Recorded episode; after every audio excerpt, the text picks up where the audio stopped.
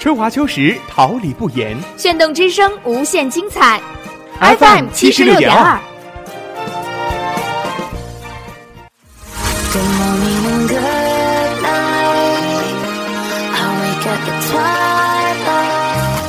让电波在空中回响，让声音重塑梦想。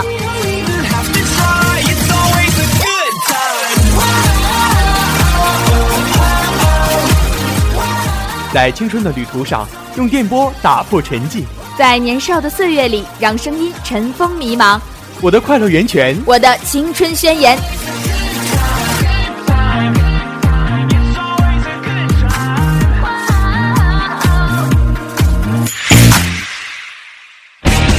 哈尔滨师范大学广播电台，正青春，传递正能量。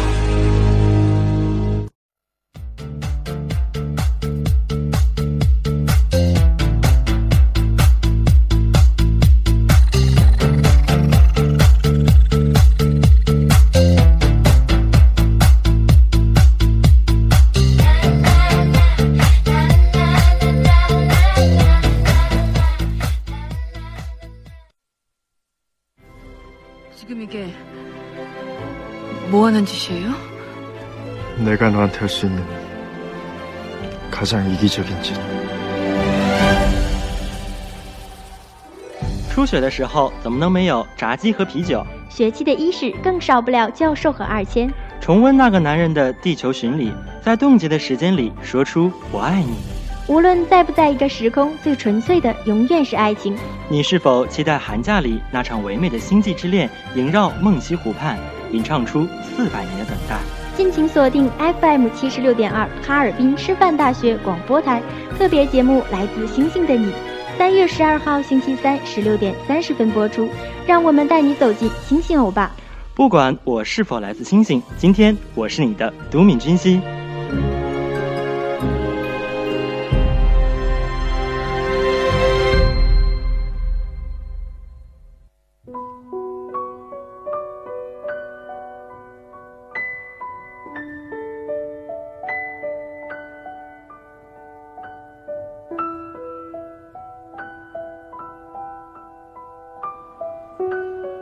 袖玉手，轻拂暖春嫣然的花开。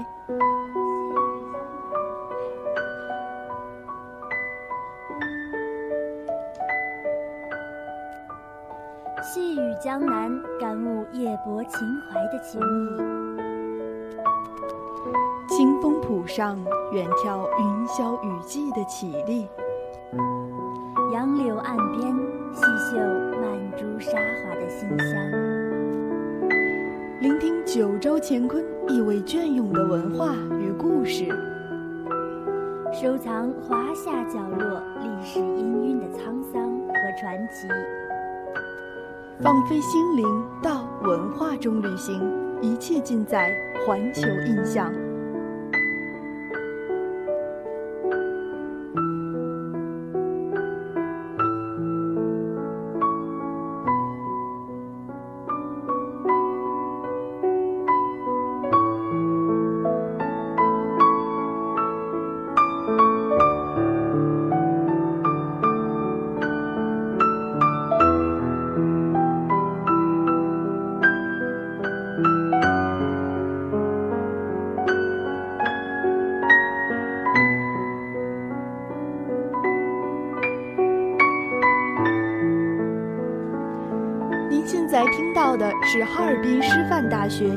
广播台为您精心制作的《环球印象》系列节目，这里是调频七十六点二兆赫，我是播音阿玉，我是妍儿。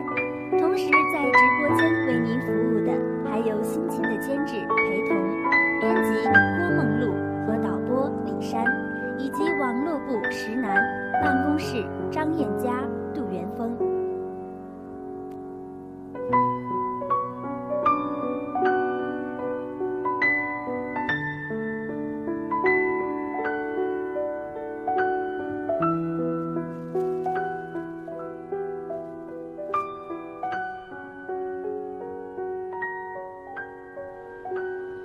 环球印象，儋州带您领略异域风情，双州带您走遍九州。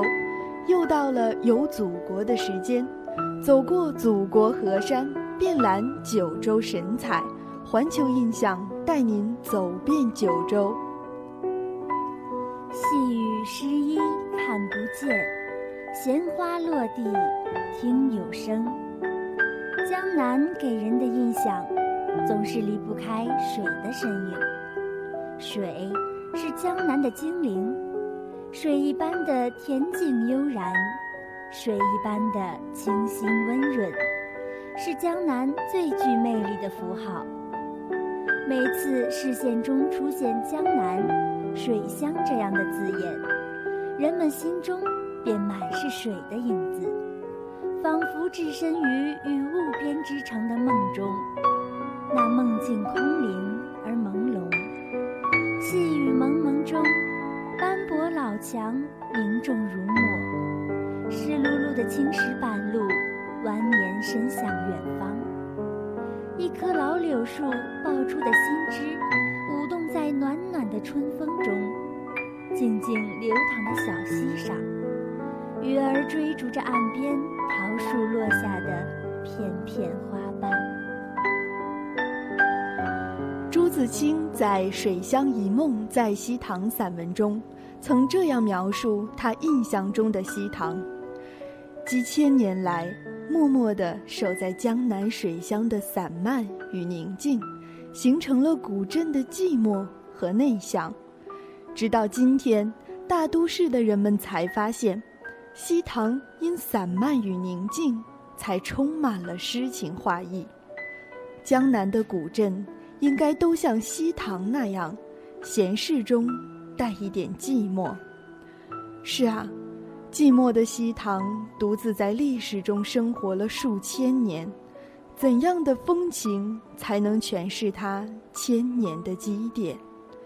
西塘，一个听上去很美很美的名字。尽管同为江南六大古镇，但相比于众所周知的乌镇、周庄，西塘似乎更显寂寞。西塘古镇。即西塘镇，江南六大古镇之一。西塘古镇位于江浙沪三省交界处的浙江省嘉善县，古名斜塘、平川。西塘古镇作为中国首批历史文化名镇，国家四 A 级景区，已被列入世界历史文化遗产预备名单。这是个平民化的小镇，所有一切。都如此朴素，没有周庄的繁华，没有南浔的富甲之态，没有浓厚的商业氛围，但是西塘的独特魅力令留宿者如痴如醉。西塘地势平坦，河流密布，自然环境十分幽静，有九条河道在镇区交汇，把镇区划分成八个板块。而众多的桥梁又把水乡连成一体，古称“九龙捧珠，八面来风”。古镇区内有保存完好的明清建筑群多处，具有较高的艺术性和研究价值，为国内外研究古建筑的专家学者所瞩目。鸟瞰全镇，薄雾四沙，两岸粉墙高耸，瓦屋倒影。傍晚，夕阳斜照，渔舟唱晚，灯火闪耀，酒香飘逸，整座水乡古镇四时如画。人处其间，恍然桃源琼瑶，不知是人在画中游，还是画在心中移。这是一座千年古镇。西塘坐落在水网之中。这里的居民稀土如金，无论是商号或是民居、馆舍，在建造时对面积都寸寸计较，房屋之间的空距压缩到最小范围，由此形成了一百二十多条长长的、深而窄的弄堂，长的超过百米，窄的不到一米，形成了多处一线天。与此同时，街道弄堂的名称均形象地体现出古镇商贸的繁荣和弄堂的特色，如灯烛街、油车弄、柴炭弄、石皮弄等数十个称号，与当年的商贸、建筑等都有直接的关系。相传，春秋时期吴国伍子胥兴水利，通盐运，开凿伍子塘，引虚山以北之水直抵境内，故西塘亦称虚塘。因西塘地势平坦，一马平川，又别称平川斜塘。这里在唐开元年间就已建有大量村落，人们沿河建屋，依水而居。南宋时，村落渐成规模，形成了市集。元代开始，依水而市，渐渐形成集镇，商业开始繁盛起来。明清时期，已经发展成为江南手工业和商业重镇。春秋的水，唐宋的镇，明清的建筑，现代的人，是对西塘最恰当不过的形容。西塘古镇自1997年开发旅游以来，成绩斐然。凭借着独特的人文优势和丰富的环境资源，深受众多海内外游客的青睐。接待游客的数量，平均每年都以超过百分之三十的速度递增。随着西塘古镇知名度、美誉度和市场影响力的日渐提升。港澳台和海外游客将会逐渐增多。西塘风景秀丽，人才辈出，文化底蕴深厚。深厚的文化为这里独特的建筑奠定了坚实的基础。这里的建筑有着西塘独特的韵味，值得人细细观赏。清代中期，徽商东进。把建筑文化也带到太湖流域，带有烽火墙的建筑很快在民间流行。不同的是，当地老百姓将原来徽派建筑中平直的墙体改造成马头形，人称“马头墙”。古时候民间防火意识相当强，尤其是寒冬腊月，空气干燥，容易失火。安了马头墙可以削减风力，就算邻家失火，也可以避免殃及自家的房屋和财产。西塘的马头墙有一层、两层、三层，甚至更多，这完全随房屋开间深浅的需要而增减马头墙层数，与主人的地位、财富并无关系。西塘全镇。几乎找不到屋顶上张扬的飞檐翘角，处处显示出平民文化元素。大多房屋的顶都是最简单的呈人字形的硬山顶。在清代，新造房屋要交税，纳税的标准是正粮，几根正粮交几份税。要是想扩大面积又不交税，就只有想办法。西塘人很聪明，建房就用硬山顶，只需一根正梁，然后东西厢房一般是单屋面落水，没有正梁。一些考究的人家把边墙建得很高，甚至高出屋面与屋顶，把这部分高出的墙顶端做成漂亮的圆弧状，犹如观音响兜的头巾，很具风韵，人称观音兜。百里不同风，百里不同俗，每个地方都会有自己独特的风俗。西塘，一个生活着的千年古镇，这里有着原汁原味的江南水乡风情和浓浓的生活气息，原真性的保存了西塘人的生活脉络。其中最值得一提的，当属越剧。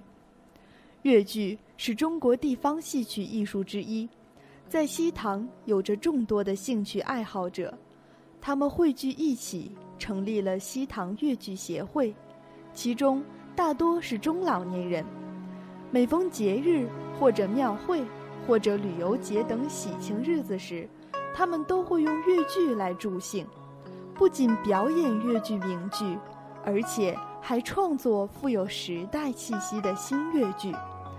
现代著名剧作家顾惜东先生便是西塘人，他的代表作越剧《五姑娘》《舞女拜寿》《汉宫苑》《陆游与唐婉》深受人们喜爱。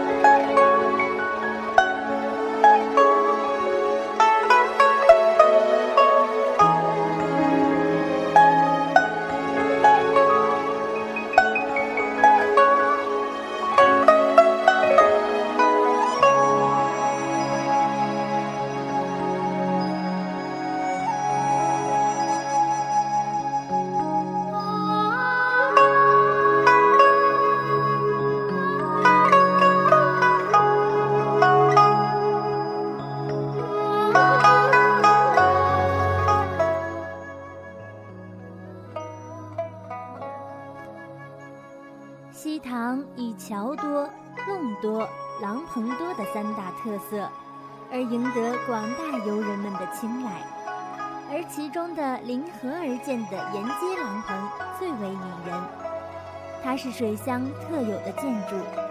所谓廊棚，其实就是带屋顶的街。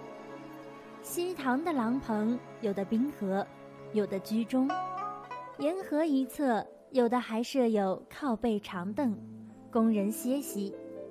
廊棚以砖木结构为主，一色的墨瓦盖顶，沿河而建，连为一体，俗称一落水，既可遮阳避雨，又可驻足观景。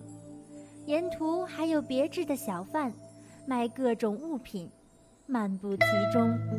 一股思古之情油然而生。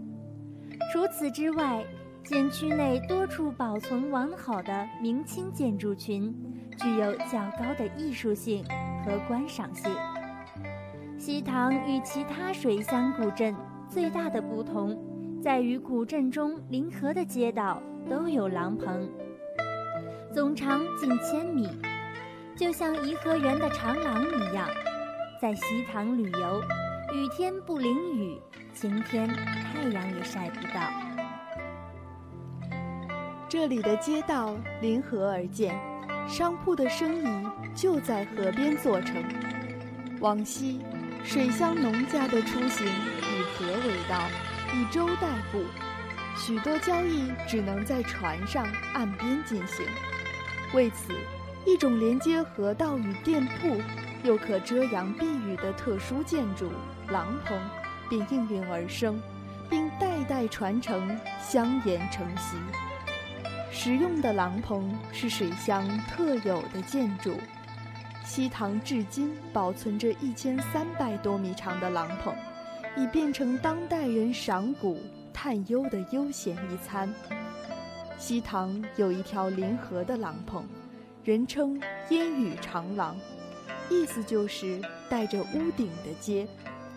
西塘的雨廊是江南水乡中独一无二的建筑，是古镇中一道独特的风景线。西塘的廊棚以其特有的绰约风姿吸引中外游客。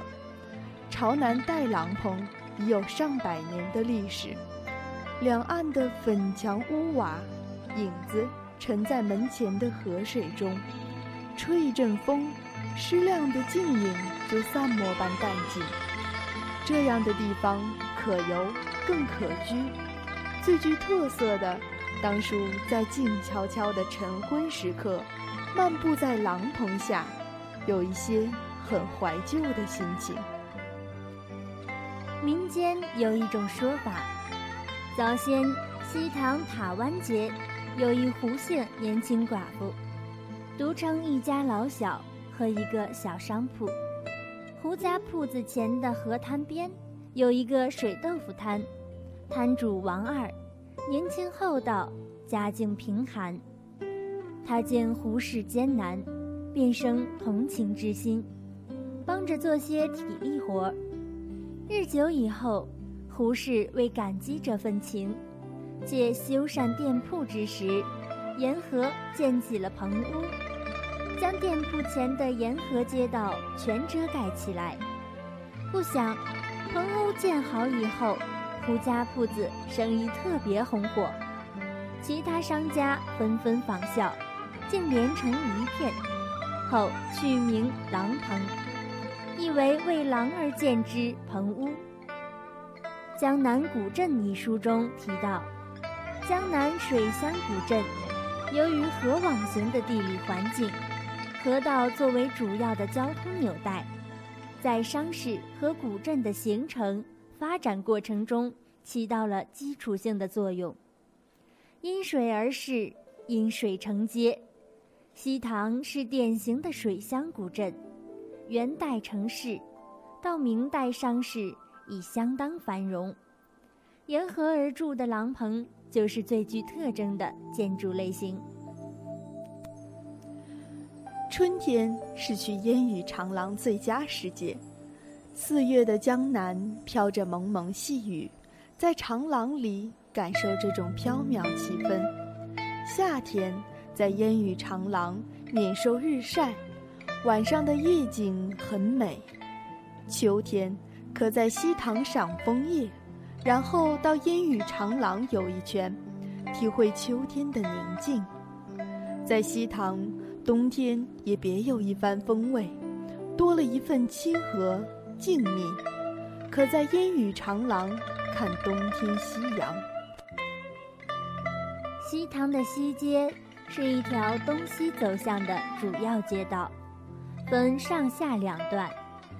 古时候以东为上，西为下，所以有上西街和上西街之分。西街有着水乡极为典型的街道格局，它的最小宽度。仅供农民挑担换肩，即一根扁担的宽度。由于临街房屋二楼以上常常还有屋檐延伸，两两相对的楼屋近在咫尺，搁起竹竿就可以晾衣晒被，打开窗户就可以倚窗谈心，构成一道别致的小镇风景。西街上景点较多。自西向东的景点有石皮弄、众福堂、西园、中国纽扣博物馆和江南瓦当陈列馆。古镇在明代以前，大户人家有唐、王、赵、陆四姓。明以后又有倪、蒋、朱、卜、陆等大户，故多建有深宅大院。宅身形成长长的弄，镇上现仍长短不一的弄一百二十二条，其中百米以上的宅弄有五条。最具特色的一条露天弄，名叫石皮弄。石皮弄在西塘镇下西街众福堂西首，是夹在两幢住宅之间的露天弄堂，建于明末清初。在西塘镇一百二十二条长短不一的龙中，石皮弄最窄，宽仅一米，弄口最窄处仅零点八米。弄面平整，下为下水道。石皮弄左右两壁，梯级状山墙有六到十米高，至今完整的保留着古老而又独特的风姿。石皮弄是西塘最长的弄堂，弄深而窄，石薄如皮，故名石皮弄。喜欢青石板铺砌的路。想去过西塘的人都会喜欢这样一条条青石路。清晨亦或是夕阳下，走过这条长长的弄堂，踏着青石板发出清脆的脚步声，看石皮弄，想象那庭院深深锁春秋的年代。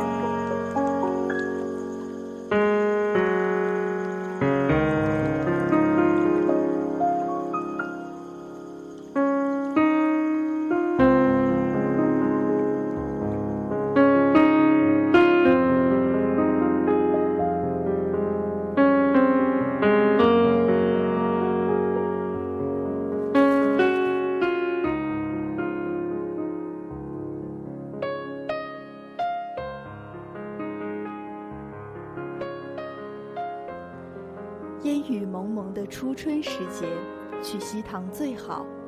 在西塘的西园，感受古朴典雅的江南人家气息。夏秋两季均能在西园内看到温婉的流水、假山风景。冬季西塘气温低，但是古镇的古韵不受气候影响，这种静谧也只有在冬天才有。西园旧址在西街季家弄内，系明代朱氏别业，后出让给孙氏。园内有树木、花草、假山、亭池等，风景优美。东侧假山上有听涛轩茶室，因假山上有白皮松一株，高数丈，风来寂寂有声，故名听涛轩。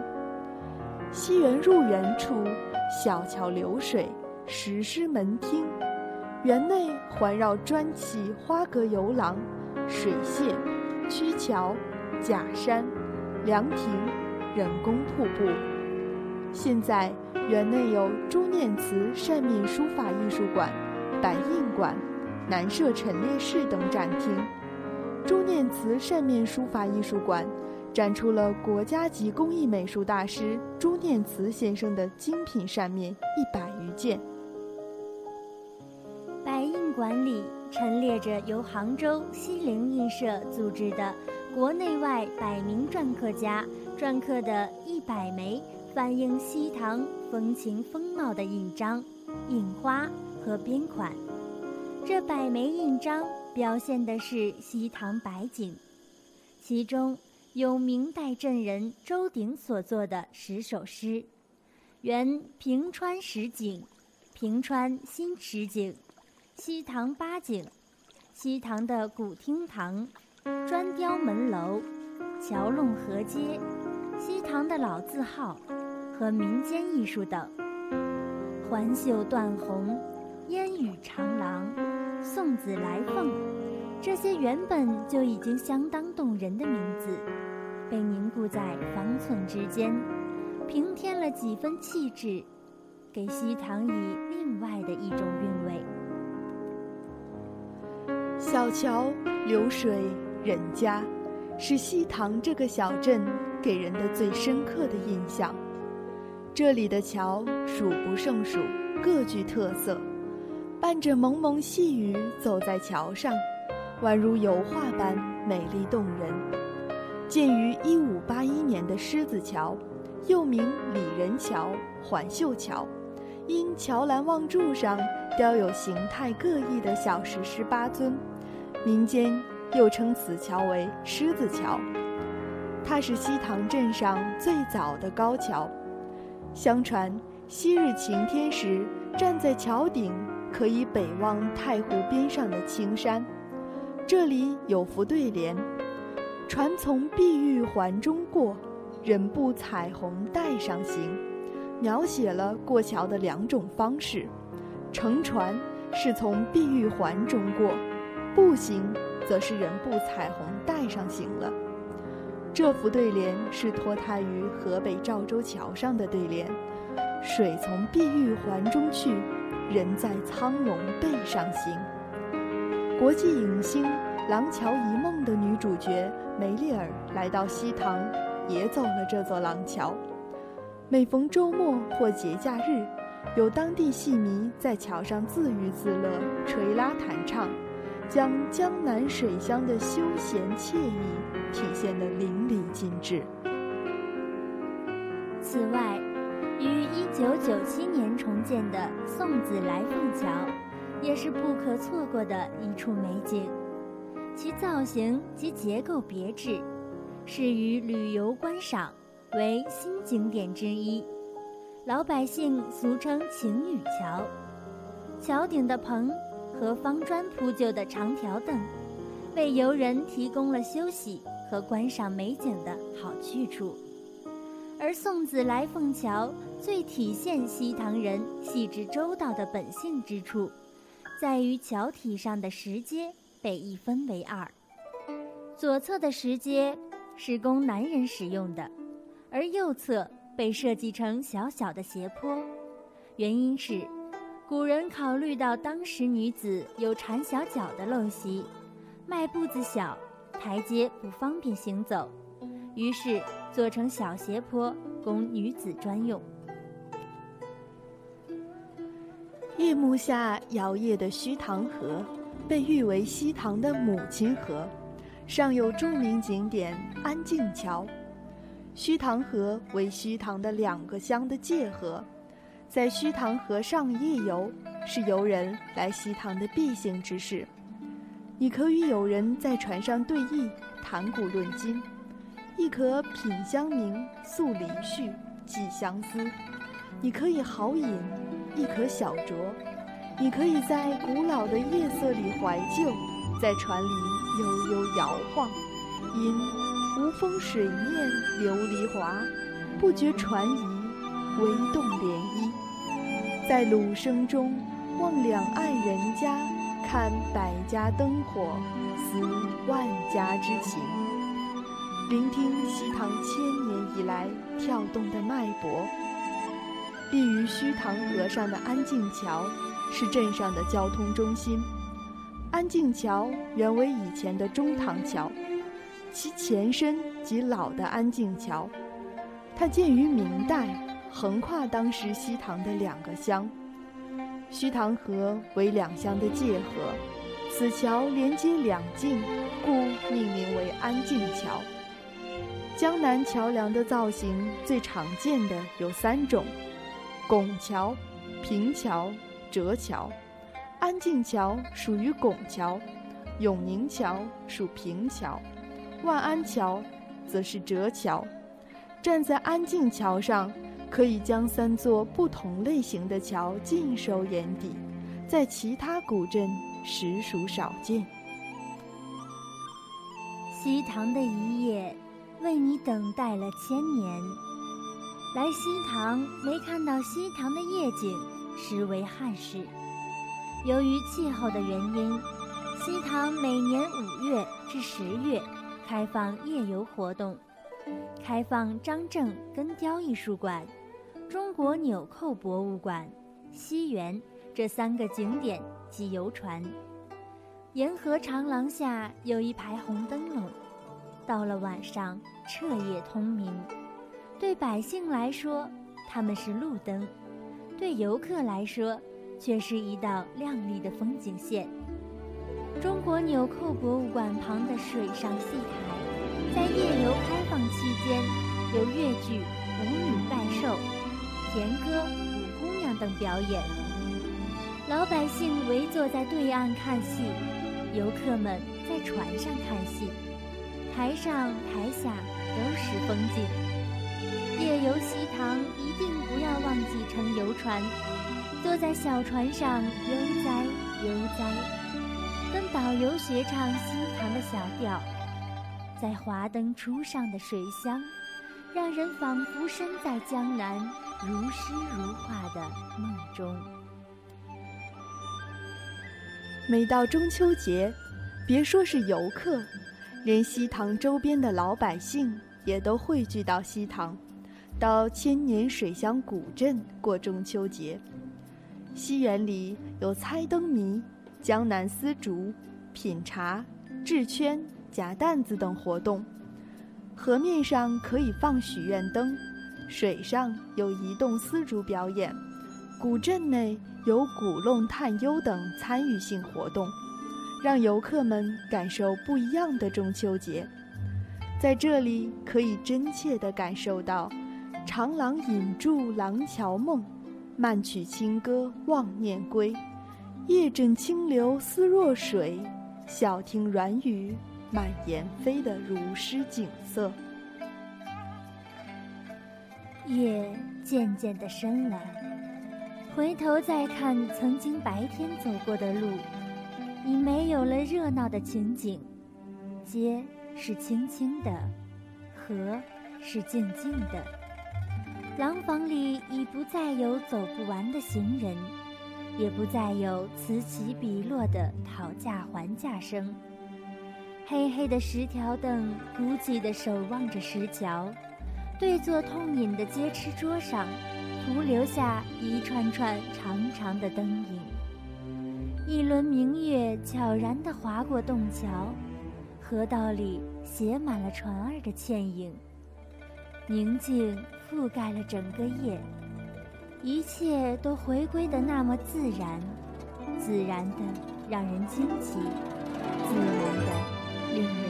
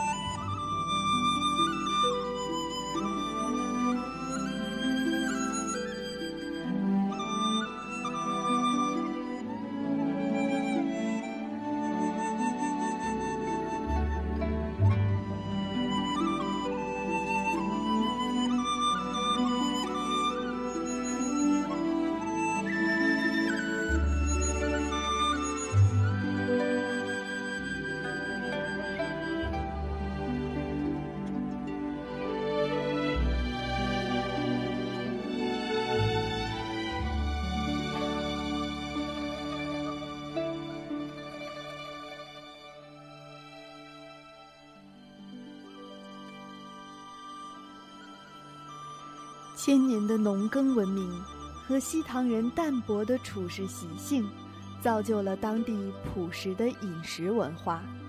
西塘的菜肴味道鲜美，而且讲究养生。水乡西塘自然以水产为主材料，菜品一般量少精致，口味偏甜偏咸。西塘特色菜品有清蒸白丝鱼、六月红河蟹等。臭豆腐与芡实糕也很受游人的喜爱。鱼米之乡，西塘水产资源特别丰富，阡陌之间，鱼塘星罗棋布。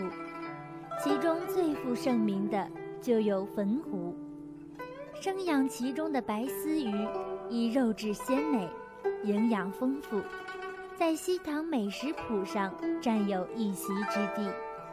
而那里的六月红河蟹也是不可错过的一道美味。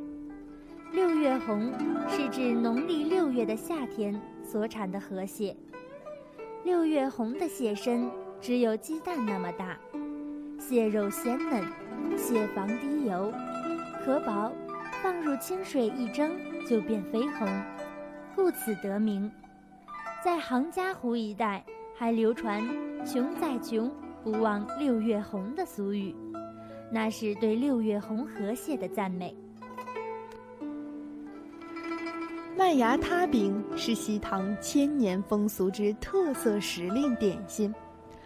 麦芽塌饼是以糯米粉、黑芝麻、赤豆、核桃仁、白糖，并配以中草药佛耳草、麦芽为原料，采用传统手艺精制而成，口感柔软，不黏不糊。佛耳草香气浓郁，诱人食欲。并能够消食降脂、延年益寿。当地人还很爱吃橘红糕。橘红糕是把橘子汁和糯米粉做成一粒一粒，小小的，像小汤圆一样，中间有一点点橘红色的小球，软软糯糯，十分可口。古镇的传统名菜，五味调百味香。采用适宜的五花类肉，五花炒米粉、豆腐衣和新鲜荷叶，配上丁香、八角、酱油、甜面酱等调料精制而成。此菜风味独特，肉质酥糯，清香不腻，既可下酒，又可做点心，且充分发挥荷叶解暑清热、散瘀止血的药理作用。馄饨老鸭包是一道西塘的土菜，据说是这里的烧窑工发明的。因工作时间长，劳动强度大，于是窑工们就地解决，在窑里炖起了老鸭。但光是鸭肉又吃不饱，便有窑工在包里加入馄饨，既可以充饥，又补充了营养，一举两得。馄饨老鸭包。便在窑工中间传开来，后来西塘百姓的餐桌上也出现了这道菜。西塘天下第一面是去西塘必吃不可的美食之一，面条是作为一种平时换口味的点心，所以做面条都特别讲究辅料的搭配，常常会加入很多东西，如。肚片、鳝丝、牛肉等，做好的面料多，鲜味足，营养丰富。西塘人做面条更是出了名的讲究，做面条要用两口锅同时烹制，一口锅用来煮面，一口锅用来炒制辅料。西塘人常用的辅料是肚片、鳝丝、自制的鲍鱼等。煮好的面放入另一口锅，和肚片、鳝丝等加水在一起煮两到三分钟。出锅后的面条汤汁鲜浓可口，面条筋道。西塘人历来爱喝点黄酒，因此，在西塘历史上有过许多大大小小的黄酒作坊。如今，全国最大的单个黄酒生产企业。嘉善酒厂就坐落在西塘镇的北部，该厂严把质量关，生产的花雕、善酿、黄酒等汾湖系列二十多个品种，酒性温和，酒味醇润，口感独特。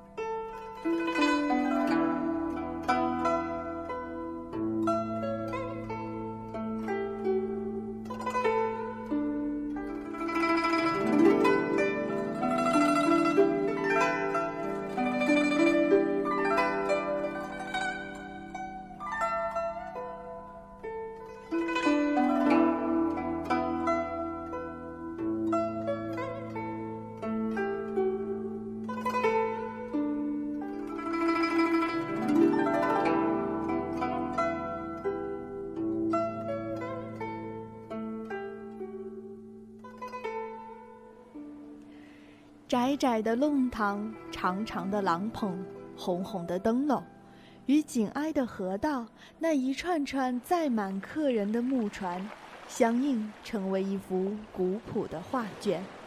这是西塘给人的印象。千年的古镇，多么让人羡慕，多么令人起敬。这无根月绝般的名，与其说是历史给予的。倒不如说是现实向往的。江南的古镇应该都像西塘那样，闲适中带一点寂寞。然而，自从陈逸飞的油画《故乡的回忆》问世后，周庄、同里、陆直、乌镇、南浔等江南名镇迅速热闹起来，每天都像过年一样，张灯结彩，人山人海。难觅江南古镇的风雅，白墙墨顶，周影波光，西塘的薄雾的晕染下，恰如一幅淡彩的宣纸画。繁华旧梦之西塘胜景，因为风霜的侵蚀，好多曾经鲜亮的彩漆已经斑驳剥落了，显得残痕累累。旧时的花团锦簇，现在已演绎成繁华旧梦。满梁的花卉被岁月的风片片吹落，只有透过那一缕缕刻痕，依稀可以看到当年的花繁枝茂和富庶盛景。沿河而建，左右对称的明清古宅，或婉约，或豪放的石桥。国内独有的绵延一千三百米的廊街，由厚度仅以三厘米的薄弱皮肤的条石铺就而成的石皮弄，悠闲往来于水中的乌篷船，一口吴侬软语的西塘老太，无不诉说着千年沉淀而成的古韵。今天的环球影响就要和您说再见了。让我们永怀一颗发现美、感受诗意的心，在文化中旅行。下期节目再见。